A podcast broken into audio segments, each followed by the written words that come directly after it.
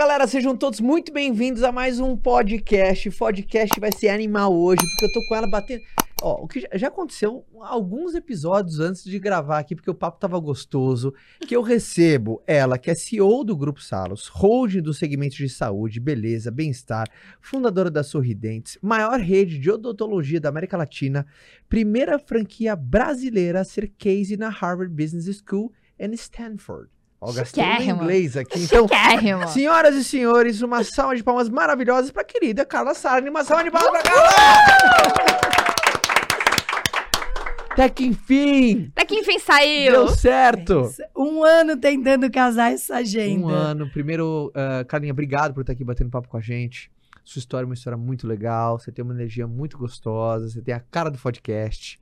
Você viu Então- que eu vim combinando, Combinando, né? Ah, aham. É o galera, ó, poder, meu é o look poder. de hoje é pra combinar aqui Já veio na com- paleta. aham. Exatamente. E a Carla tem, né? Ela tem essa energia muito Não, gostosa. a esse gente foi almoçar, a gente calhou de cair num evento juntas, né? E a gente Sim. ficou acho que duas horas falando sem parar. E foi muito bom. Eu falei, vamos lá nesse podcast de uma vez. E a tua história, cara? A tua história, não assim, não, não, seria. Ah, podia dar um filme, deu, né? Deu. Deu um filme.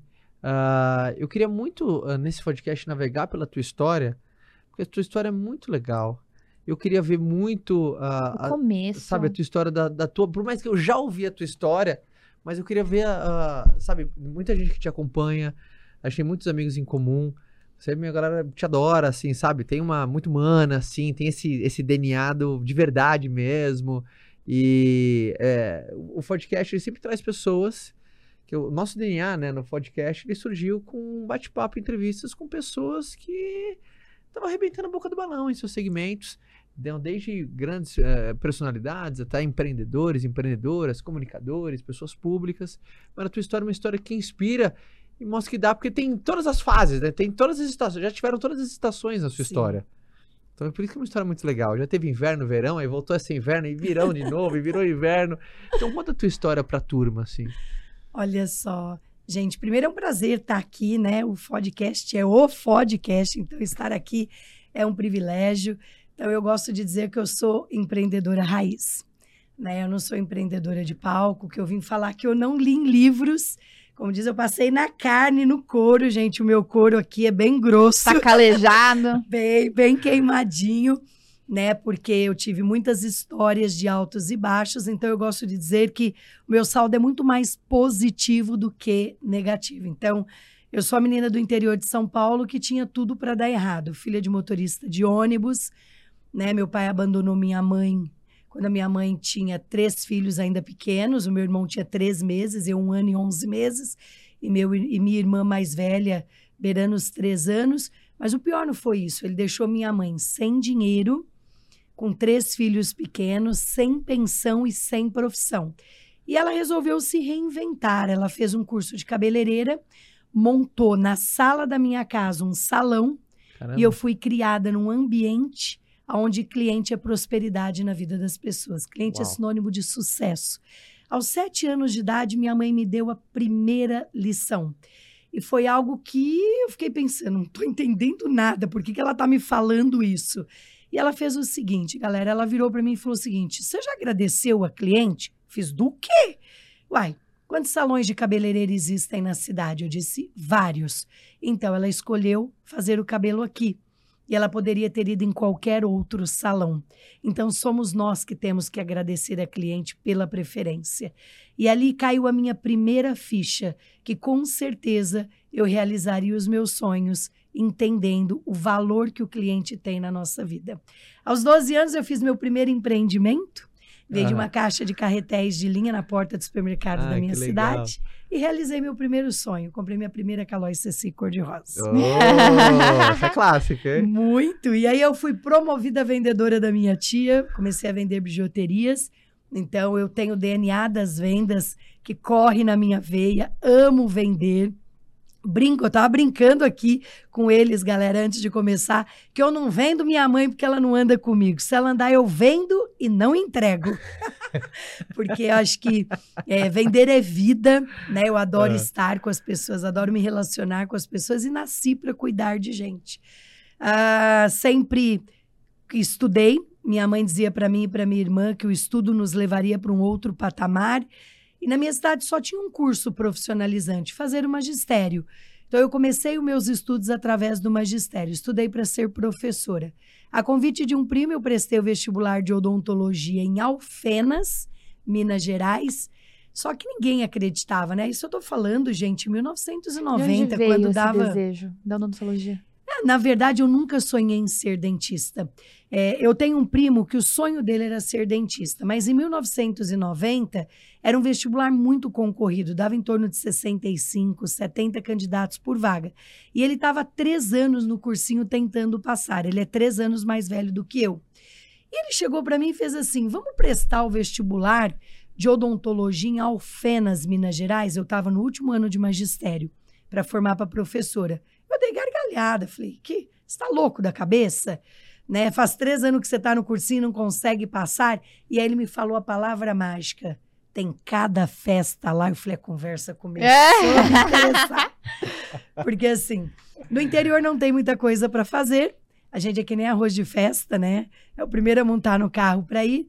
E aí eu tinha minhas economias, que eu vendia bijuteria, e peguei minhas economias e fui. E uma coisa que eu fiz na minha vida foi ir transformando os nãos em sim. As pessoas diziam: guarda seu dinheiro, você não vai passar. E eu fui e passei. É uma marca sua essa frase, Sim, sabia? transformar nãos em sim. O não eu já tenho, seja incansável a- né, até o sim. E aí, meu primeiro desafio foi passar. E você Uhum. passou de primeira e ele demorou três anos. Passei e com 16 anos de idade. Fui a aluna mais nova registrada na história da Unifenas. Só que aí eu tinha outro gargalo. Como me manter numa cidade a 350 quilômetros da minha casa sem poder contar com a minha família? Meu pai morreu muito jovem. Morreu com 47 anos de idade no hospital público. Chegou a ter conexão com seu pai, não? Ah, muito pouca. Para você ter uma ideia, eu tive conexão com meu pai quando eu era muito pequenininha e depois antes dele morrer, porque quando ele adoeceu, meu pai era um homem que tinha muitas mulheres. Né? Ele era motorista de ônibus, viajava muito, teve várias mulheres, mas quando ele adoeceu, nenhuma das mulheres que passou pela vida dele quis Cuidou. cuidar dele. A minha mãe foi a pessoa que cuidou dele no hospital na última semana antes Hum. dele morrer. Então eu tive essa reconexão com ele antes dele falecer. Então, meu pai já havia falecido, eu não podia contar com a minha mãe, e aí eu virei literalmente a camelô da faculdade. Era assim que as pessoas me conheciam, né? E A Camelô. exatamente. E aí o que que eu fiz, gente? Eu estudei em período integral, das sete e meia da manhã às seis e quinze da tarde, para fazer em quatro anos odontologia e não em cinco. Só que eu morava com sete meninas para as contas ficarem bem baratinhas. Só que ao invés de eu ir para casa com as minhas amigas, tomar banho, descansar, assistir televisão, eu ia nas repúblicas vender roupa. Vendia roupa, sapato. Quando eu não tinha mercadoria, eu vendia bombom de leitinho no corredor da faculdade e cheguei a vender água na época do vestibular. Formei com muito orgulho, sem dever nada para ninguém. Peguei meu tão sonhado canudo preto, mas eu formei com diferencial que eu vou contar para vocês qual foi. Qual? A faculdade que eu estudei, ela tinha um estágio que era para atender nos sítios e nas fazendas as pessoas carentes. E esse estágio ele durava três meses, Tá. mas eu decidi ir por dois anos, sem ganhar nota, sem ganhar nada. E era aos sábados de manhã, que era o dia que eu poderia dormir Sim. até mais tarde. Então eu formei uma dentista com muito mais experiência que milhares de colegas. Sempre gostei de entregar mais do que me pede né? E eu fazia aquilo por quê? Por nota? Não, porque não me dava mais nota. Fazia pelas pessoas que tinham menos do que eu.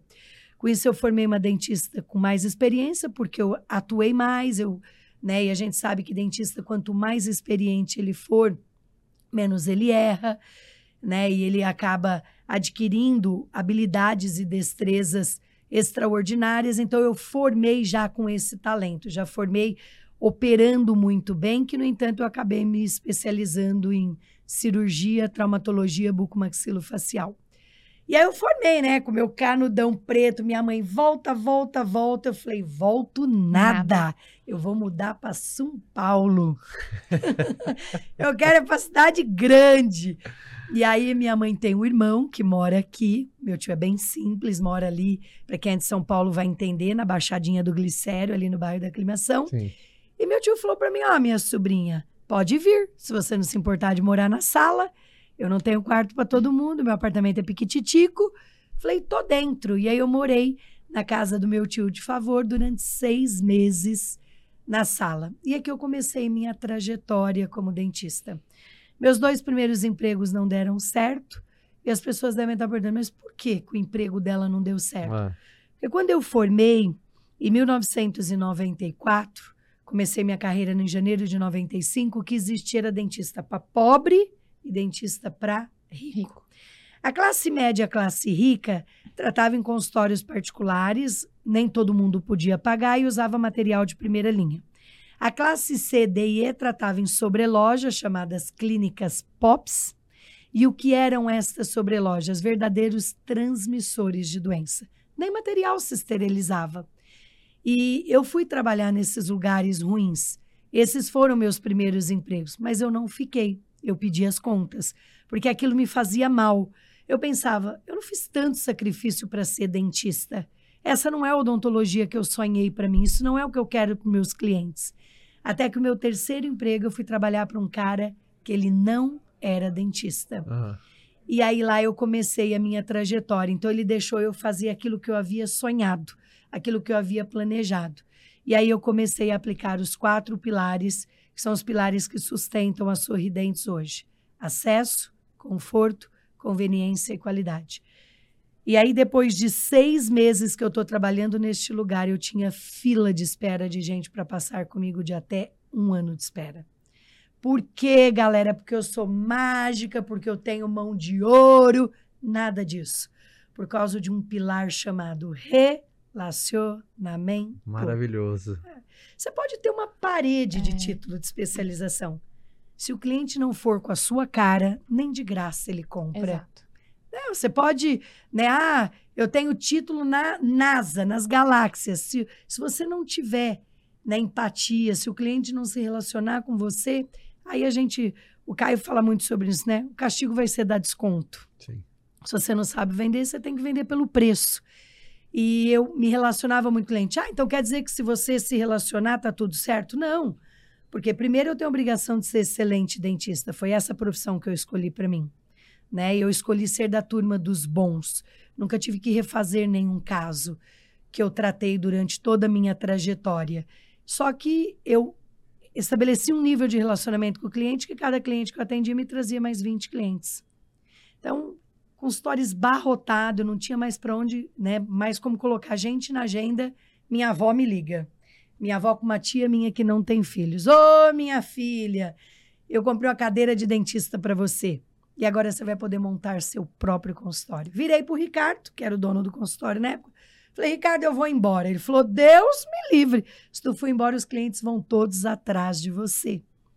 E aí ele me vendeu um consultório simplesinho, num bairro chamado Vila Cisper, na zona leste de São Paulo, com uma única cadeirinha que ela sequer subia automático. Eu subia o cliente Na mão. manual. E aí eu comprei por 12 mil reais. Lembro como se fosse hoje. 12 mil há 27 anos atrás. E eu falei, e agora como é que eu vou pagar? Dei dois de entrada e parcelei Ah. 10 parcelas de mil. Falei, agora lascou-se. Porque eu precisava sair da casa do meu tio, eu não tinha carro e eu tinha que pagar os milão pro Ricardo e ainda bancar o consultório. Falei, já sei, vou abrir de domingo também. E domingo se tornou, gente, o meu melhor dia de faturamento. Eu faturava no domingo o que eu faturava a semana, semana inteira. Por quê? Porque todo mundo estava fechado. E eu trouxe um diferencial. E uma pessoa com dor de dente, no final de semana, Tem que E esperar no domingo? segunda-feira. ela paga um pouquinho a mais por um tratamento. E aí eu dava aquele atendimento VIP no domingo e ele virava depois meu cliente durante a semana. E assim eu comecei. Tudo que eu ganhava eu colocava no meu negócio. Meus sete primeiros anos de formada, tudo que eu ganhei eu coloquei no meu negócio. Tudo.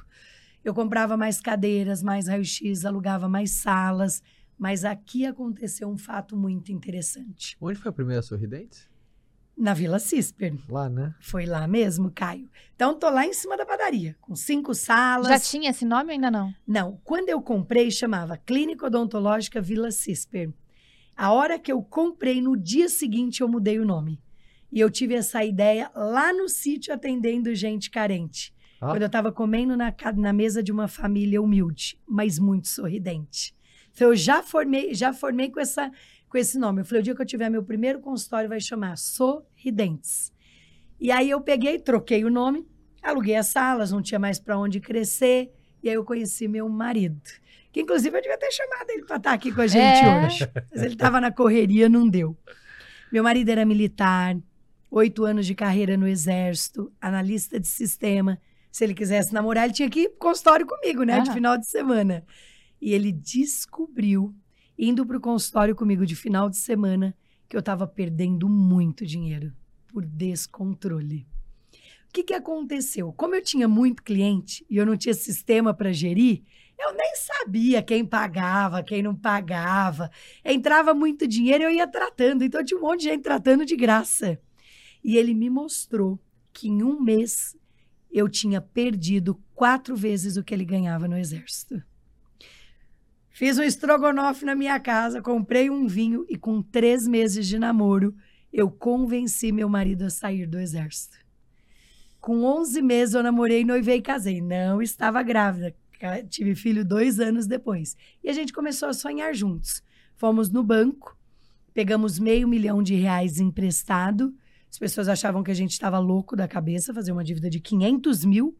E as pessoas diziam, vocês estão loucos? Isso há quantos anos atrás? Há 23. Hoje seria uns, sei lá, Ah, acho que talvez o quê? Uns 4 uns 4, milhões? 5 milhões, eu ia falar. É, porque eu comprei um imóvel, Sim. né? E para pagar em 12 anos. Mas, Caio, as pessoas falavam: vocês estão louco da cabeça, vocês não têm um gato para matar pelo rabo.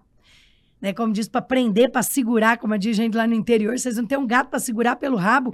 E vocês querem se meter numa dívida dessa para atender a classe C e D? Eu digo, mas quem, quem disse que as pessoas da classe C e D não gostam de coisa boa? Inclusive, são excelentes pagadores. Pegamos meio milhão e construímos uma big clínica. Fui no jardim. Na mesma região. Na, na esquina de baixo. Tá. Saímos de cima da padaria pro chão. Fomos nos jardins, vimos tudo que os ricos tinham. Disse, é pra já.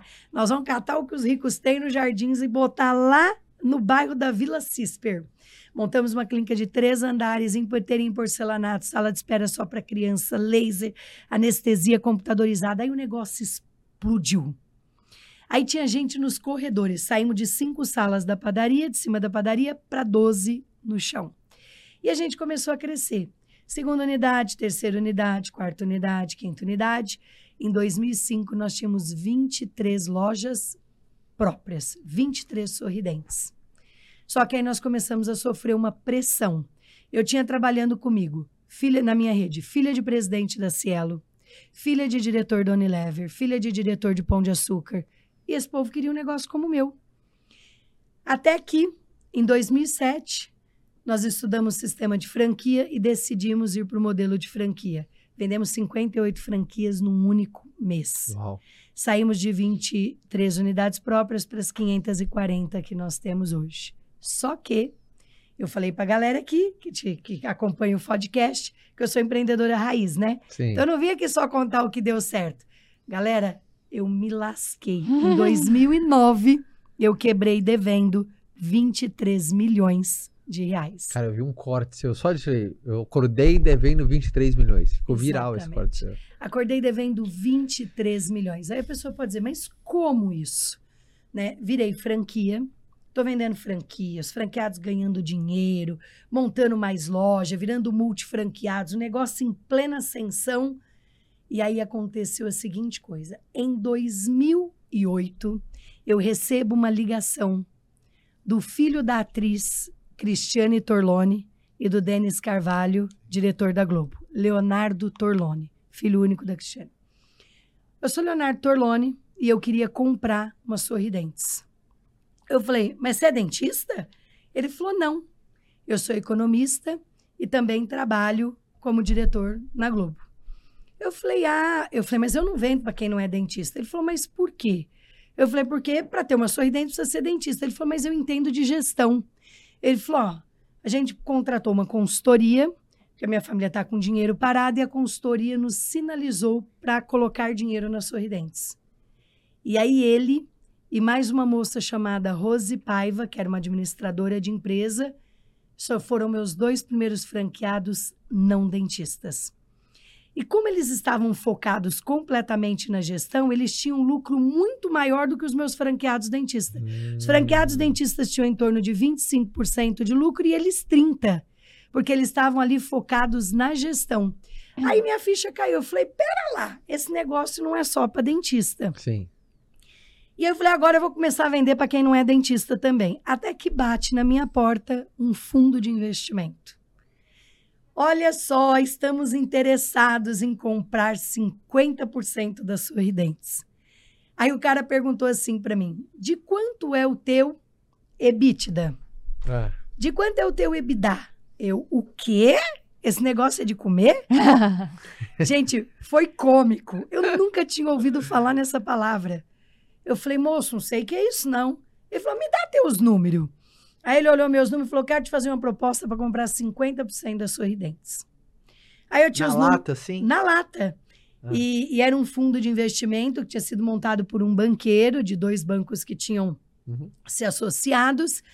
E eu dei meus cadernos lá, né? Porque eu tinha tudo anotado, quanto eu faturava por dia, quanto eu faturava por mês, quanto eu faturava por ano, naqueles cadernão de capa dura. E ele pegou e me fez uma proposta para comprar 50% da marca. Né? E eu já tinha como franqueados os dentistas, o Torlone, eu já tinha franqueados já de sucesso. Aí eu olhei pro meu marido e falei: "Epa, vou vender nada não". Falei para ele: "Não, para que que a gente vai vender? Vamos a gente mesmo expandir esse negócio". E aí eu descobri que tinha uma linha de crédito chamada Proger, que eu poderia construir clínicas e dar os próprios equipamentos como garantia. Que os equipamentos que eu tô falando, galera, os equipamentos cadeira, raio-x, ultrassom, sim, tudo que o dentista usa. Falei, é pra já, agora que eu vou pôr o pé na jaca mesmo. Falei pro meu marido, vou construir 40 clínicas numa tacada só. Fui lá, brum, construí as 40 clínicas. As bichinhas ficaram prontas, lindas, maravilhosas. Os equipamentos entregue e os fornecedores sentadinhos esperando o banco pagar. Pagar. Esperando o cheque do banco.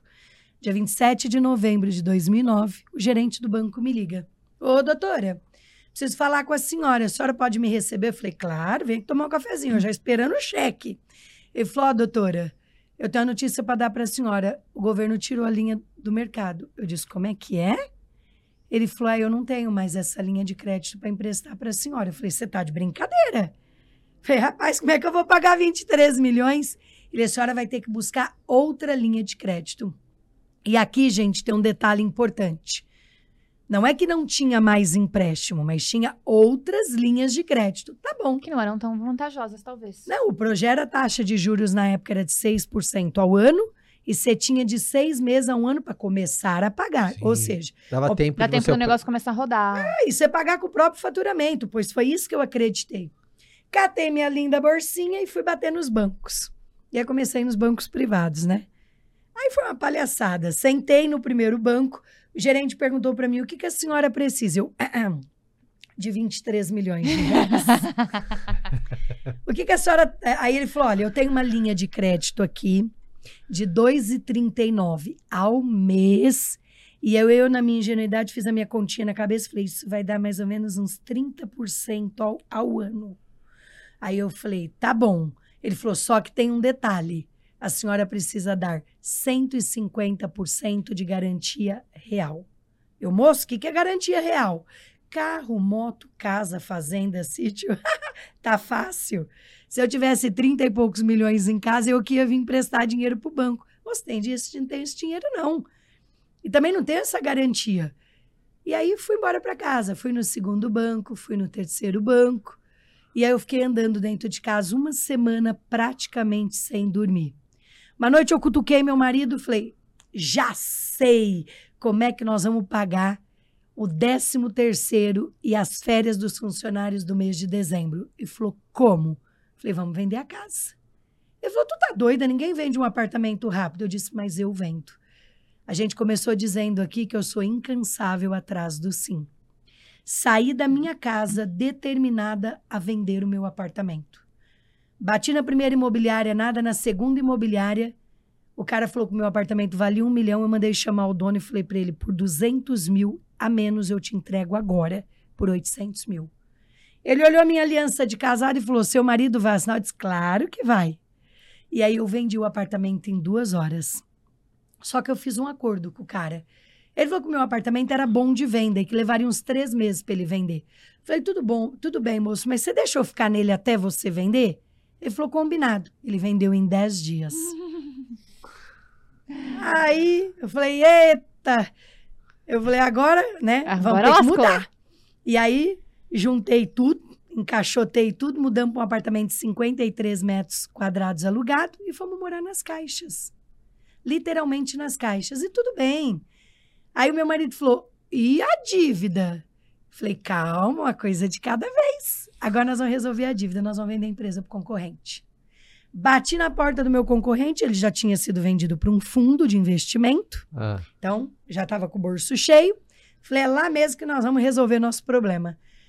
Meu marido falou: estamos todo mundo com saúde, os filhos com saúde, a gente com saúde, vamos recomeçar sem dever nada para ninguém. E tudo bem. Então, já tínhamos vendido um palio, a gente tinha dois palio, ficamos com um velho, já tínhamos vendido a casa e o aparta e agora a empresa já estava sendo feitos os contratos de compra e venda. O concorrente amou a ideia, porque a empresa já valia uns 48, 50 milhões, ele ia comprar pelos 23 a troco da dívida. E ótimo. Tá bom. O que, que aconteceu?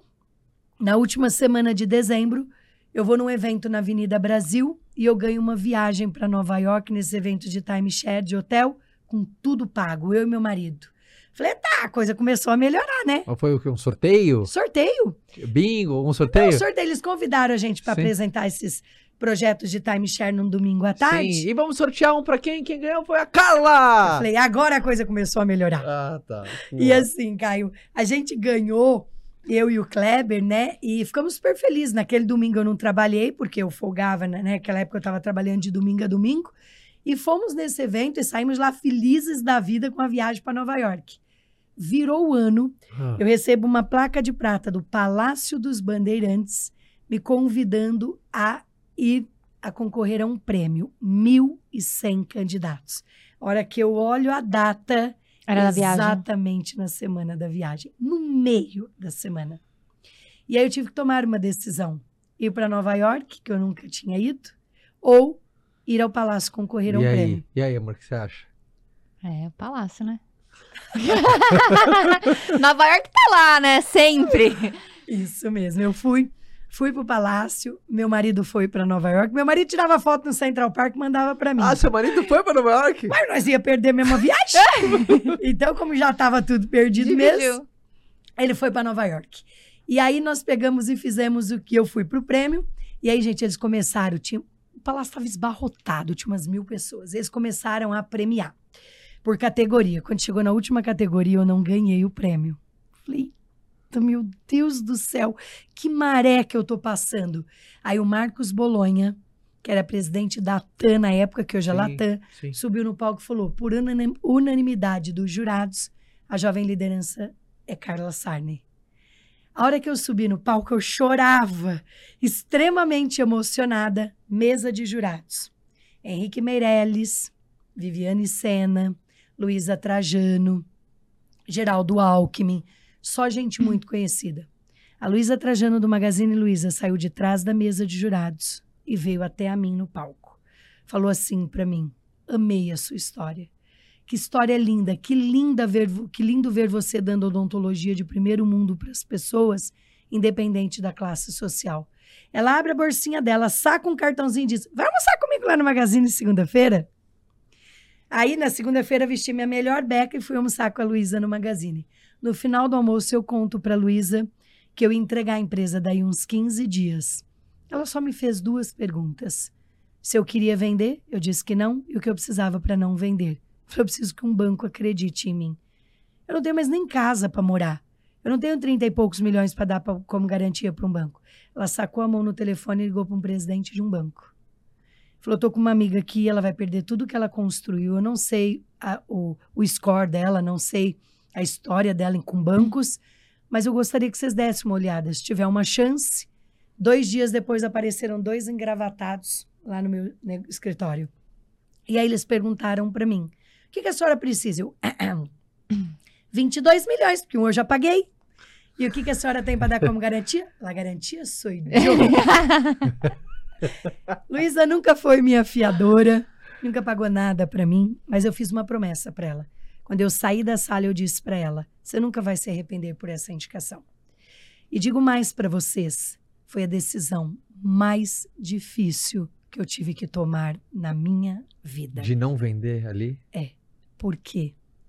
Porque as pessoas diziam para mim: entrega a empresa e se livra da dívida, entrega a empresa e se livra da dívida. Só que nem sempre o caminho mais fácil é o melhor para a nossa vida.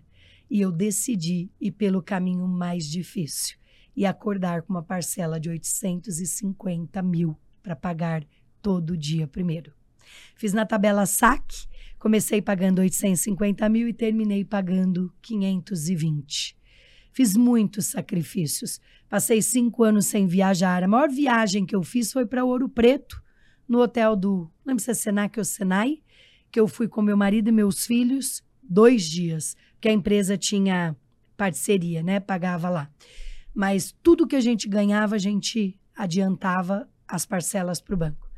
Terminamos de pagar e dissemos: epa, agora nós vamos voltar a crescer. Sabe aquele empreendedor incansável que diz: Não vê a hora de poder voltar da ousada, né? tomei uma paulada, mas tô de pé e vou continuar caminhando. E aí hoje, né, eu toco o Grupo Salos, que é o maior ecossistema de saúde e bem-estar do país, 8 milhões de clientes, 954 unidades.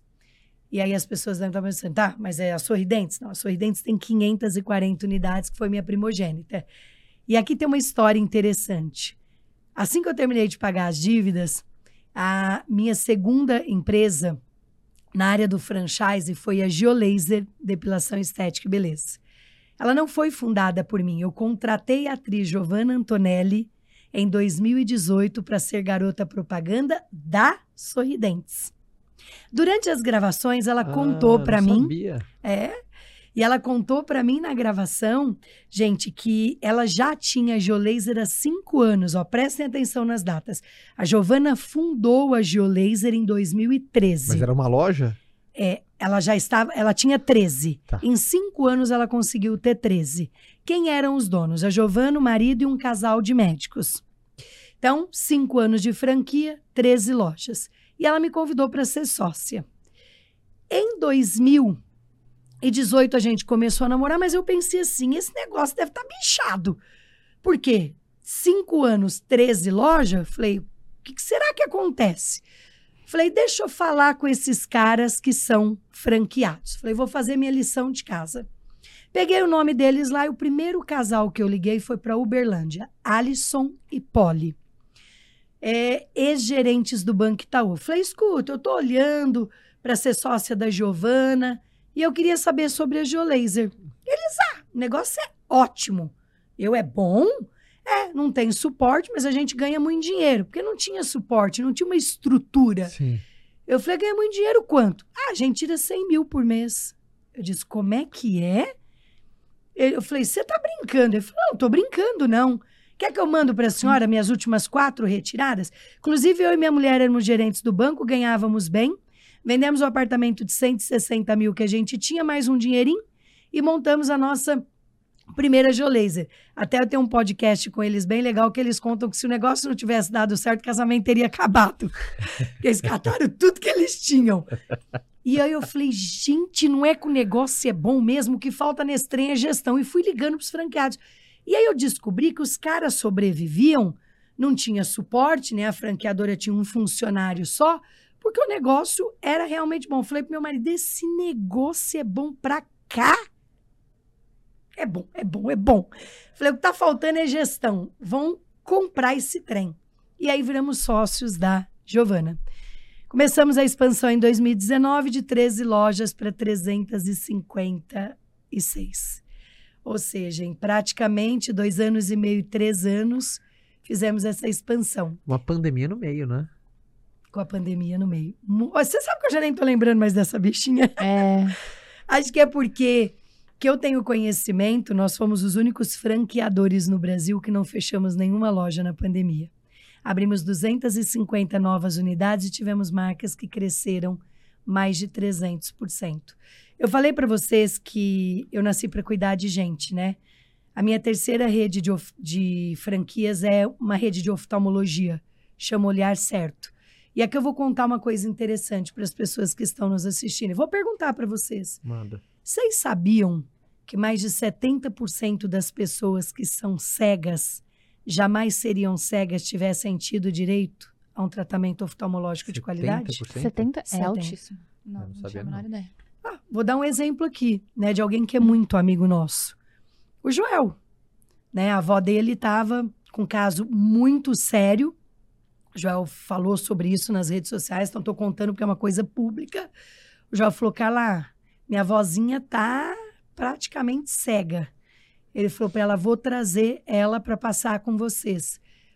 Sabe aquela casa que eu morei lá na aclimação, De Sim, graça? sim. Uhum. Sonho do meu primeiro a ser médico, mas meu tio não tinha dinheiro. Ele estudou muito, passou na federal em medicina, fez residência em oftalmologia e se tornou um dos maiores oftalmologistas do país. Foi da equipe do Dr. Rubens Belfort, chefe do Hospital São Paulo, papa da oftalmologia no Brasil, por 10 anos. E depois ele foi ghost dos cinco caras mais famosos do país. Ele foi para uma missão na Amazônia, operou vários ribeirinhas cegos que vegetavam praticamente nas redes. Eles não conseguiam ir tomar banho sozinhos. E ele voltou e falou para mim: Ô Carlota, eu ganho muito dinheiro, mas eu não estou feliz. Ele falou: Eu quero deixar um legado. Ele nunca teve um caso de insucesso, um médico extremamente humanizado. Por este motivo surgiu a Olhar Certo, rede de clínicas de oftalmologia. Que esse ano nossa rede está batendo é minha marca que mais está crescendo, batendo recordes de faturamento. Só que na pandemia, eu vou dar uns insights aqui para o pessoal, nós tivemos um problema. O quê? Eu alugava hospital para tratar os pacientes. Então, se chegasse um caso de emergência, como por exemplo, um deslocamento de retina, que cega, a gente não tinha para onde mandar o cliente, os hospitais estavam fechados por causa do Covid. pandemia. Em quatro meses, em Moema, na rua Maracatins, nós construímos o Mira Hospital Oftalmológico, trabalhando dia e noite.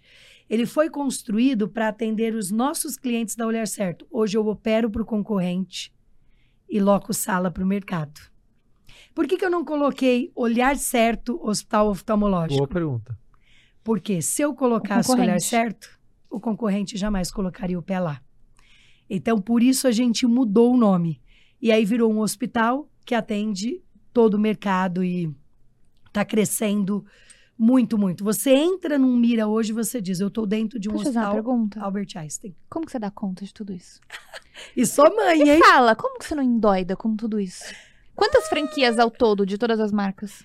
Ao todo, hoje, 954, mas são 1.200 franqueados, porque muitos franqueados têm sócios, Como que né? é a rotina da Carla?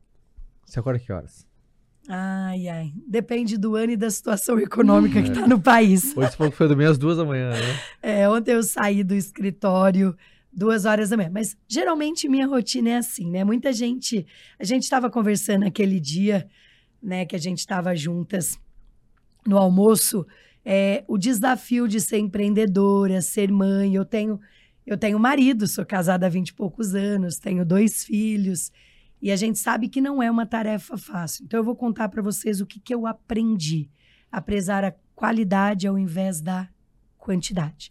Então, se eu estou no trabalho, eu estou no trabalho de verdade, porque eu acredito que as coisas acontecem onde nossa energia está.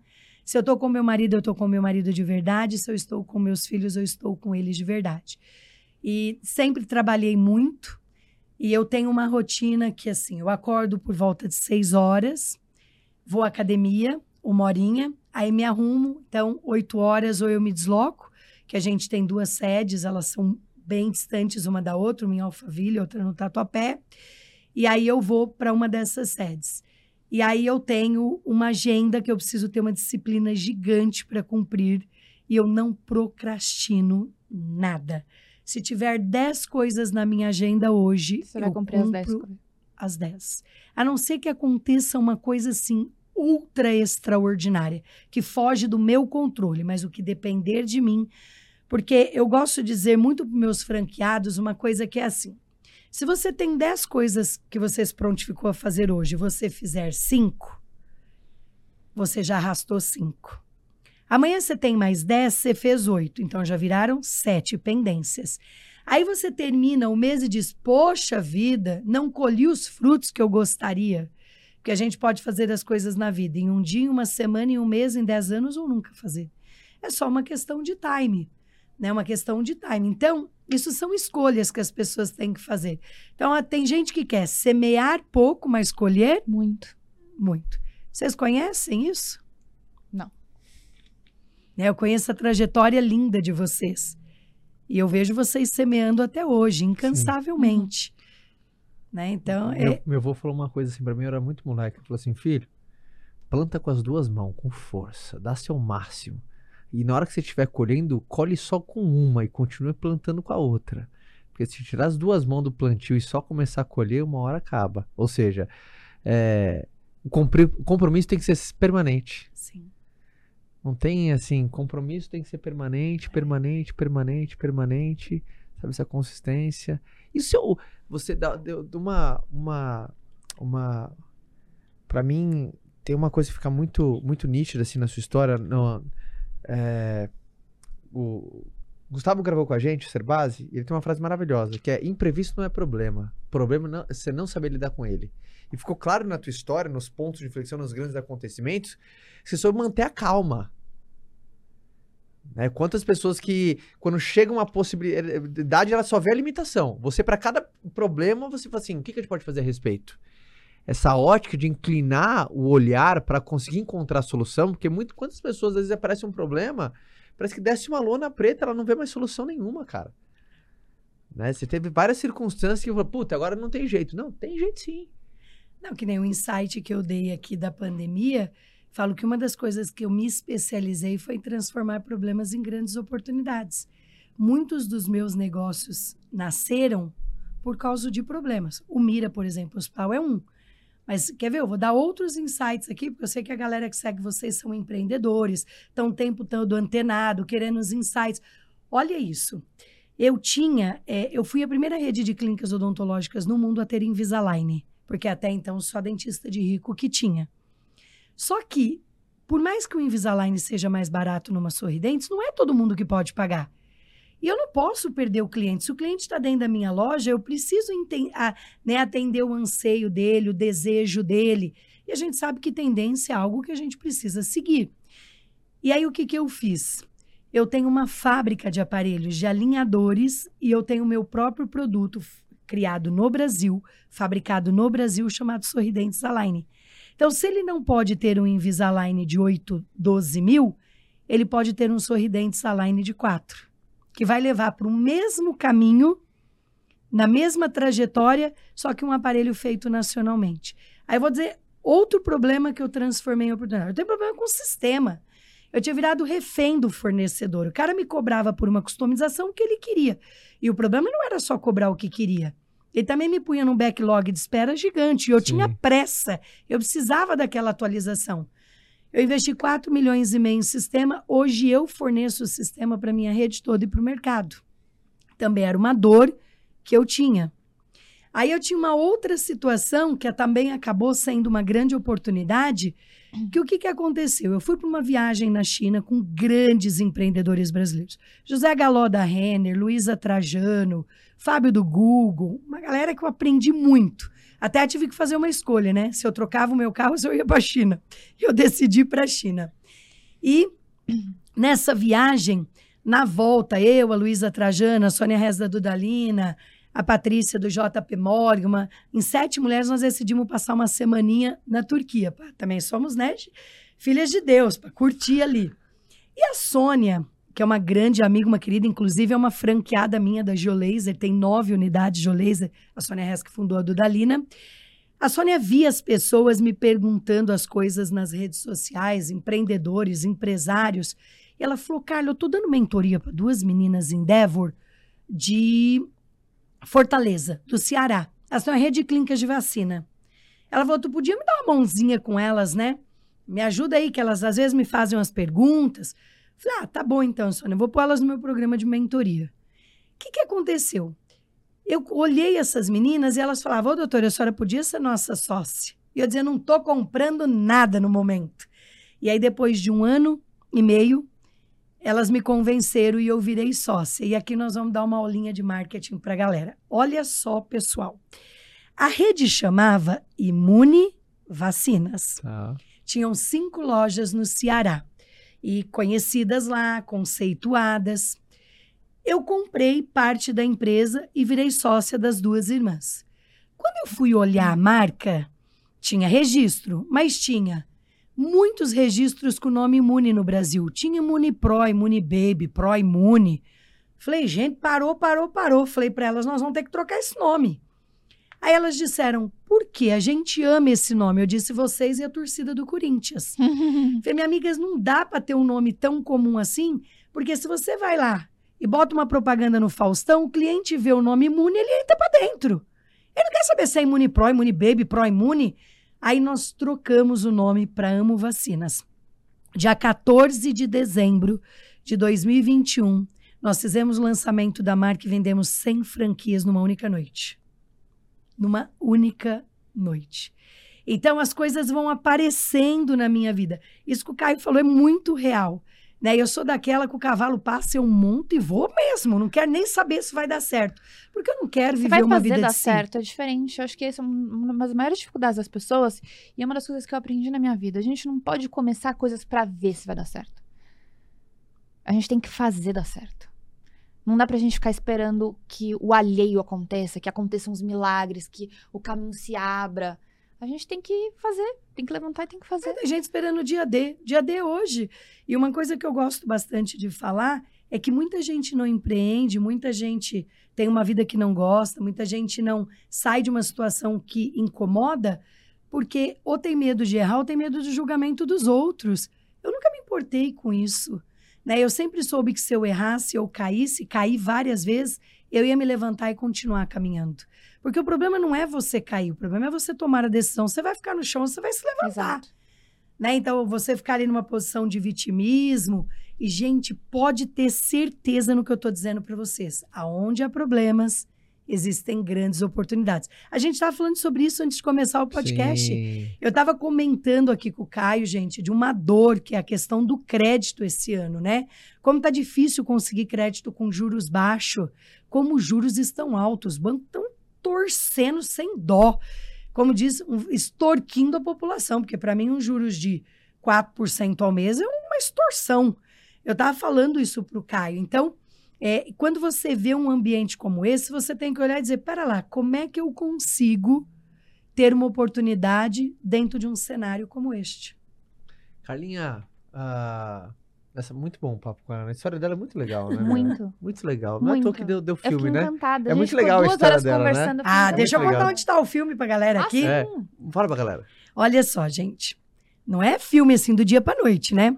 Primeiro, minha história virou case no Sebrae, num curso chamado Empretec, que é aquele curso bem iniciante para quem quer empreender. Aí, desde 2010, quem faz o curso, o final do curso, o estudo é o meu caso.